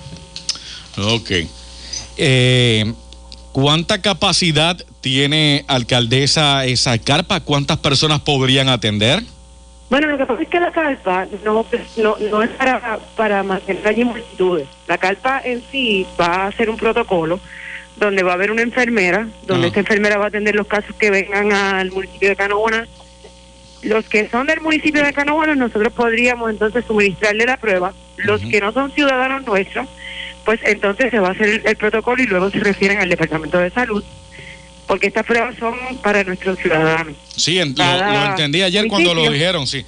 De hecho, lo repitieron muchas veces y me imagino que es que ustedes querían que esto quedara claro. Claro, Charlie, cada municipio dentro de su orden ejecutiva, ¿verdad? Del fondo de, de una fondo de emergencia, tiene unos fondos destinados y también eh, la ley de municipios autónomos le permite hasta usar hasta un 10%, ¿verdad? De lo que es su presupuesto en una situación de emergencia. En este caso, nosotros no, no nos no dimos la tarea de asignar de primera 75 mil dólares para ordenar 500 pruebas y luego 500 más. Yo tengo una población de 10.277 ancianos que nosotros tenemos que atenderlo y por eso significa más o menos el 10% de ellos. Que cualquier cosa, nosotros no esperamos que esto sea a, esta magnitud, ¿verdad? Oiga, alcaldesa, ¿y, ¿y cuánto vale esa prueba? Bueno, la prueba vale como algunos 75 dólares. Aparentemente hay una situación o una disputa que esto tendría que aclararlo los planes médicos. Por eso es que ayer se informó que los hospitales lo tenían y muchos de ellos salieron eh, diciendo que, que aún no, porque hay algunas situaciones con, con los planes médicos que me imagino que están en una disputa eh, de cuánta, de qué cantidad van a pagar por, por estas pruebas, porque creo que cubría algunos 53 dólares y la prueba en sí está casi por 75 dólares. Así que nosotros lo que hicimos fue que se cotizó, ¿verdad? Lo que cotizó la compañía, que fue a base de 75 dólares y pedimos eh, las primeras 500. Hoy terminamos todos los acuerdos y las transacciones. Se supone que yo espero que entre eh, miércoles o jueves nosotros ya estemos recibiendo las pruebas. Si hay posibles casos, ¿verdad? Porque esto tiene que pasar un proceso que se le debe hacer uno, otro laboratorio, porque está la, está la influenza y está la otra, ¿verdad? Que hay, hay dos, como tres tipos de diferentes enfermedades que no necesariamente tiene que ser el coronavirus. Eventualmente, si entonces no representa que son esos síntomas de esas otras enfermedades, podría entonces hacerse una prueba de sangre que arrojara, ¿verdad?, que es una- un positivo a COVID. Hay casos que el doctor Mellado establece que se pueden atender desde la casa, hay otros casos que entonces hay que, si, si, me imagino que si la persona está ya descompensada o, o- o- o representa otros síntomas mayores, esas personas sí habría que hospitalizarlas, pues eso se refiere a través de los contratos de hospitales que tenemos nosotros entre el área de Carolina y San Juan y demás hospitales. Eh, se han reportado ya casos allí en Canóvanas, alcaldesa. No, gracias a Dios, como te dije, Charlie, nosotros tomamos medidas en el fin de semana eh, de, de clausurar todas las todas las facilidades recreativas y Sí. todas lo- las áreas donde nosotros pues reunimos personas, la pista, los centros comunales y demás. Y entonces tuvimos que, que, que clausurar prácticamente todas estas facilidades y también eh, decir que estas actividades se quedaban sin efecto. Mucha gente pues algunos lo tomó bien, otros pues también hicieron su, su voz de protesta, pero nosotros tenemos la encomienda de salvaguardar, ¿verdad? Y garantizar la vida de todos nuestros ciudadanos. Correcto. Bueno, pues nada, alcaldesa Lorna Soto, muchísimas gracias por estar con nosotros Claro aquí en la sí, mañana. Charlie, eh, y sobre todo, ¿verdad? Que nos- nuestra gente se cuide. Eh, la, aquí, la, como les dije ayer en la conferencia de prensa, la principal eh, medicina o receta es que te quedes en casa y que sigas todo el protocolo. Si eso es así y tu sistema inmune está fuerte, pues tienes que pensar positivo, eh, ponerte a hacer cosas que posiblemente las dejaste de hacer porque el trabajo te quitaba ese tiempo, pues ahora hay tiempo para hacer todas estas cosas. Ya ustedes escucharon, cada municipio tiene su peculiaridad y se prepara de diferente forma. Obviamente todos estarán pendientes a que se le dé cumplimiento estricto a la orden ejecutiva. La red le informa. Cuando regresemos en la parte final del noticiero estelar de la red informativa, cómo está el coronavirus a nivel mundial, pasamos a la voz de América con información sobre el particular. Regresamos con más.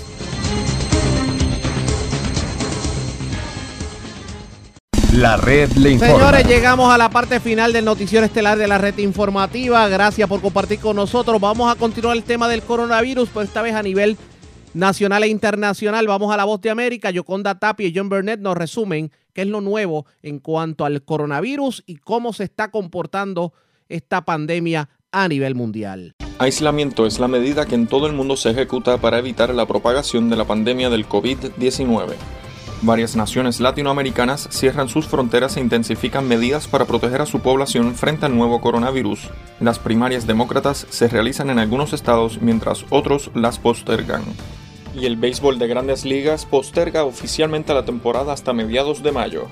Hoy es martes 17 de marzo de 2020. Desde Washington les saluda John F. Burnett.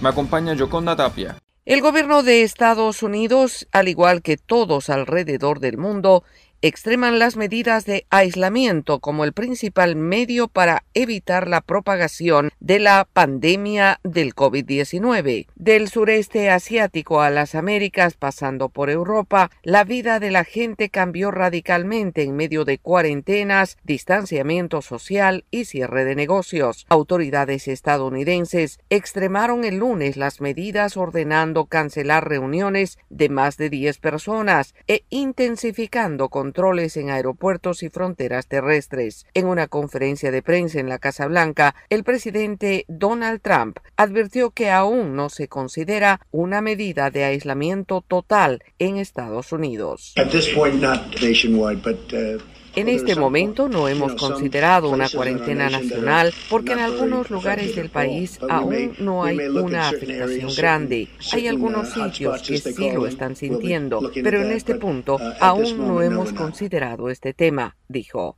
Las cancelaciones de celebraciones y actos comunitarios siguen aumentando, entre ellos la celebración del Día de San Patricio en este 17 de marzo y también los organizadores de los llamados dos minutos más emocionantes del deporte, el Derby de Kentucky, están preparando el aplazamiento de la carrera de caballos por primera vez desde la Segunda Guerra Mundial. Mientras se introducen nuevas medidas para contener el brote en Wuhan, la ciudad china donde se detectó por primera vez el virus a finales del año pasado y que lleva varias semanas de aislamiento, hoy finalmente se reportó un solo caso nuevo de COVID-19. Yoconda Tapia, Voz de América, Washington. Durante los próximos 15 días, el gobierno de los Estados Unidos quiere que los estadounidenses eviten reunirse en grupos de 10 o más personas. Las clases se impartirán por Internet y se debe evitar la movilización. Ese fue el anuncio del lunes del presidente de los Estados Unidos, Donald Trump. El mandatario y el grupo que trabaja en el tema del COVID-19 en la Casa Blanca también dijeron que la gente no debe patrocinar bares o restaurantes y no socializar innecesariamente.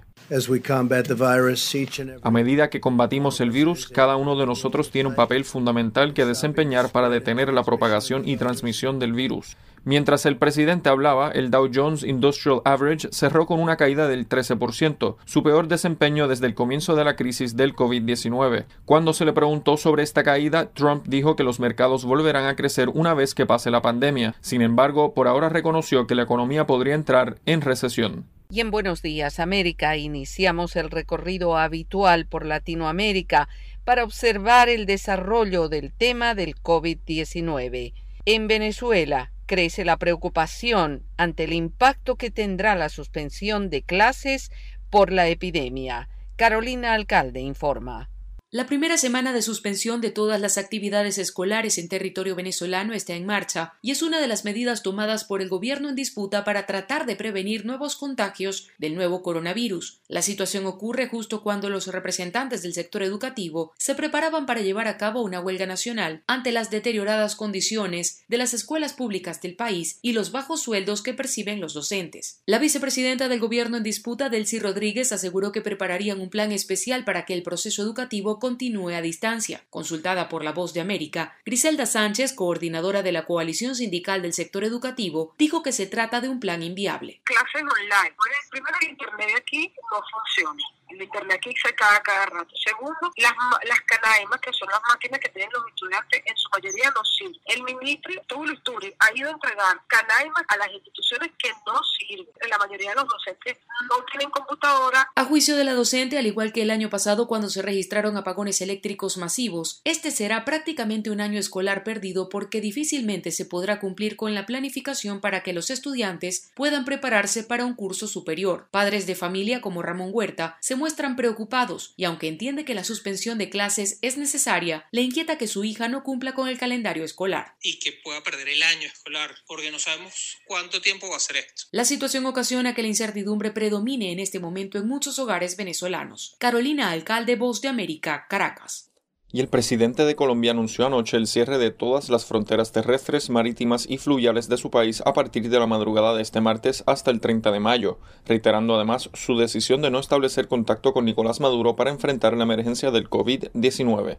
Manuel Arias Naranjo tiene el informe. El presidente colombiano Iván Duque dijo enfáticamente que la coordinación de las medidas para enfrentar la emergencia en la frontera con Venezuela por la presencia del COVID-19 no se realizará en contacto directo con el gobierno de Nicolás Maduro, pese a que el mandatario venezolano insistió en que se requieren esfuerzos conjuntos para afrontar la pandemia. Hago un llamado a la sensatez humana, al presidente de Colombia, Iván Duque. Es la hora de la coordinación. Sin referirse a Maduro, el presidente colombiano Iván Duque dijo que la coordinación coordinación de las medidas contra el nuevo coronavirus debe realizarse a través de organismos que trabajan con este tema. A través de la Organización Panamericana de la Salud es lo responsable y además es el órgano con el que nosotros venimos trabajando aquí en Colombia desde el primer momento en que se declaró la emergencia del coronavirus. Mientras tanto, para organizaciones humanitarias que brindan asistencia en la zona de frontera, el cierre de los puntos limítrofes ordenados por los dos gobiernos, lejos de contener la expansión del virus, se convierte en una amenaza mayor al obligar a a los migrantes venezolanos al uso de las denominadas trochas, tal como lo indicó en diálogo con la voz de América José Luis Muñoz, vocero de la organización Red Humanitaria, que brinda apoyo a los viajeros. Se pierden los controles y la detección de los casos. La cantidad de gente que está pasando por las trochas es exactamente igual que la que pasaba por el puente. El vocero de la ONG pidió a los gobiernos de los dos países dejar de lado los enfrentamientos ideológicos y políticos para hacer un frente común contra la emergencia y evitar una tragedia de grandes proporciones.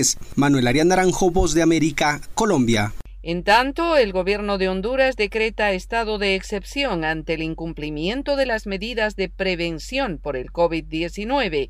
Óscar Ortiz con detalles. El gobierno de Honduras emitió el lunes decretar toque de queda a nivel nacional debido a la presencia de otros ocho casos de COVID-19 confirmados. Así lo explica el ministro de Seguridad, Julián Pacheco.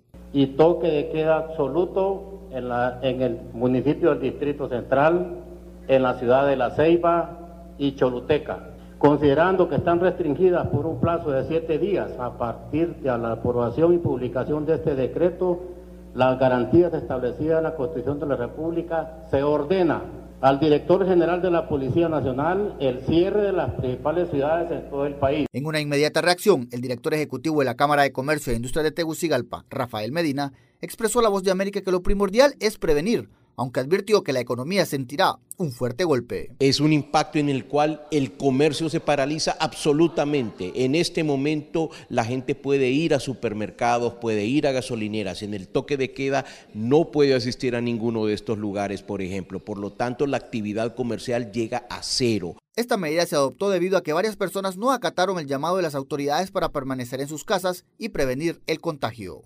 Óscar Ortiz, La falta de acceso al agua potable incrementa el riesgo de contagio del COVID-19 en Nicaragua. Daliano Caña informa desde Managua. La precaria situación de suministros de agua potable en algunos barrios y regiones de Nicaragua, como el denominado corredor seco, aumenta la vulnerabilidad de los ciudadanos ante la amenaza del COVID-19, pues una de las recomendaciones fundamentales de la Organización Mundial de la Salud para evitar el contagio del coronavirus es lavarse las manos constantemente. La expresidenta ejecutiva de la empresa nicaragüense de acueductos y alcantarillados, Ruth Herrera, explicó que el acceso irregular al agua potable profundiza la vulnerabilidad de las familias ante la pandemia del nuevo coronavirus. En el caso de Nicaragua, siempre ha habido un déficit en el suministro de agua, tanto a nivel urbano como a nivel rural. Nicaragua efectivamente resulta más vulnerable que otros países que tienen mejor abastecimiento de agua porque ya tenemos un déficit. Por su parte, la ex ministra de Salud, Lea Patricia Guido, resaltó la importancia de la higiene dentro de las medidas indispensables que cada persona debe tener para evitar contagiarse de este virus. La no existencia aumenta poblaciones en riesgo porque no tienen acceso a esa, a esa higiene básica pues, que debe tener eh, la población. Y en ese sentido, las autoridades tienen que asumir su responsabilidad un reciente informe del Sistema de Integración Centroamericana sobre los protocolos sanitarios activados en los ocho países que integran la organización destaca a Nicaragua como uno de los dos países más negligentes en materia de prevención de la pandemia. Daliano Caña, Voz de América, Nicaragua. Y en medio de la emergencia del COVID-19, las aerolíneas estadounidenses piden ayuda al gobierno federal. Tony Cano tiene estos detalles.